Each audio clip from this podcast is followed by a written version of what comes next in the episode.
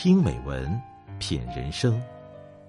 这里是大张暖声调频，我是大张。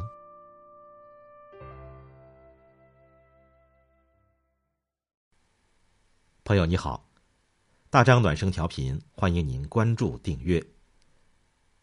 今天我们分享的文章是：远离你身边的垃圾人。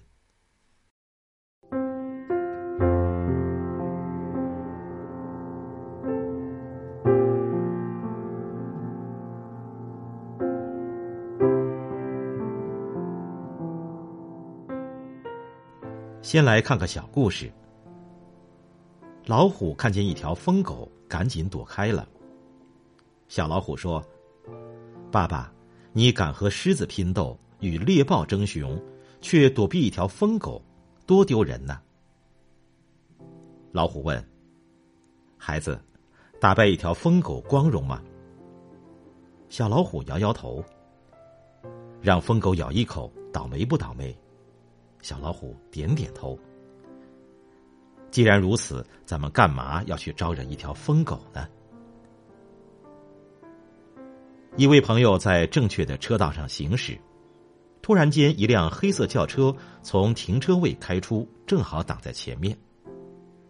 朋友立即踩刹车，车子滑行了一小段路，刚好闪开来车，两车之间的距离就只差个几厘米。这辆车的司机凶狠的甩头，并且朝着我们大喊大叫。朋友只是微笑，对那家伙挥挥手。于是我问他：“你刚才为什么那么做？那家伙差点毁了你的车，还可能伤害我们。”他解释说：“许多人就像垃圾人，他们到处跑来跑去，身上充满了负面垃圾。”充满了沮丧、愤怒、嫉妒、算计、仇恨，充满了傲慢与偏见、贪心与不足，充满了抱怨、比较，充满了见不得人好，充满了愚昧无知、烦恼、报复，也充满了失望。随着心中的垃圾堆积又堆积，他们终需找个地方倾倒。有时候，我们刚好碰上了，垃圾就往我们身上丢。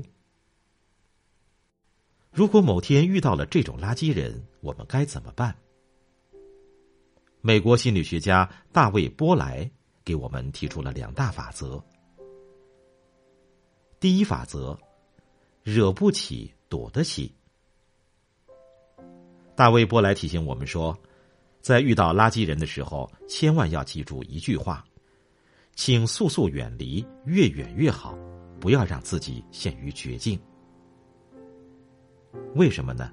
因为垃圾人做事没底线，很容易情绪化，动辄就以命相拼。讲一个二零一六年的故事：一对情侣晚上在餐馆吃饭，女友被邻桌垃圾人吹口哨，男友说：“反正吃完了，咱走吧。”女友说：“你怎么这么怂？是不是男人？”男友说。犯不上跟这种人较劲儿。女友不听，站起来大骂。垃圾人冲过来，拿刀就捅。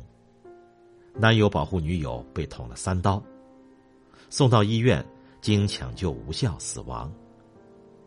临死前，他对女友说：“我现在算男人了吗？”把时间浪费在跟垃圾人较劲儿上，真心不值得。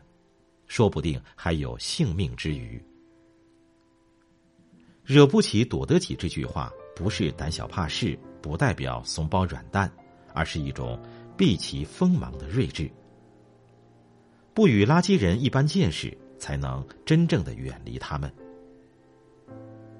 大卫·波莱说的很好：如果我们遇到了垃圾人，挥挥手，迅速远离他们，然后继续走我们自己的路。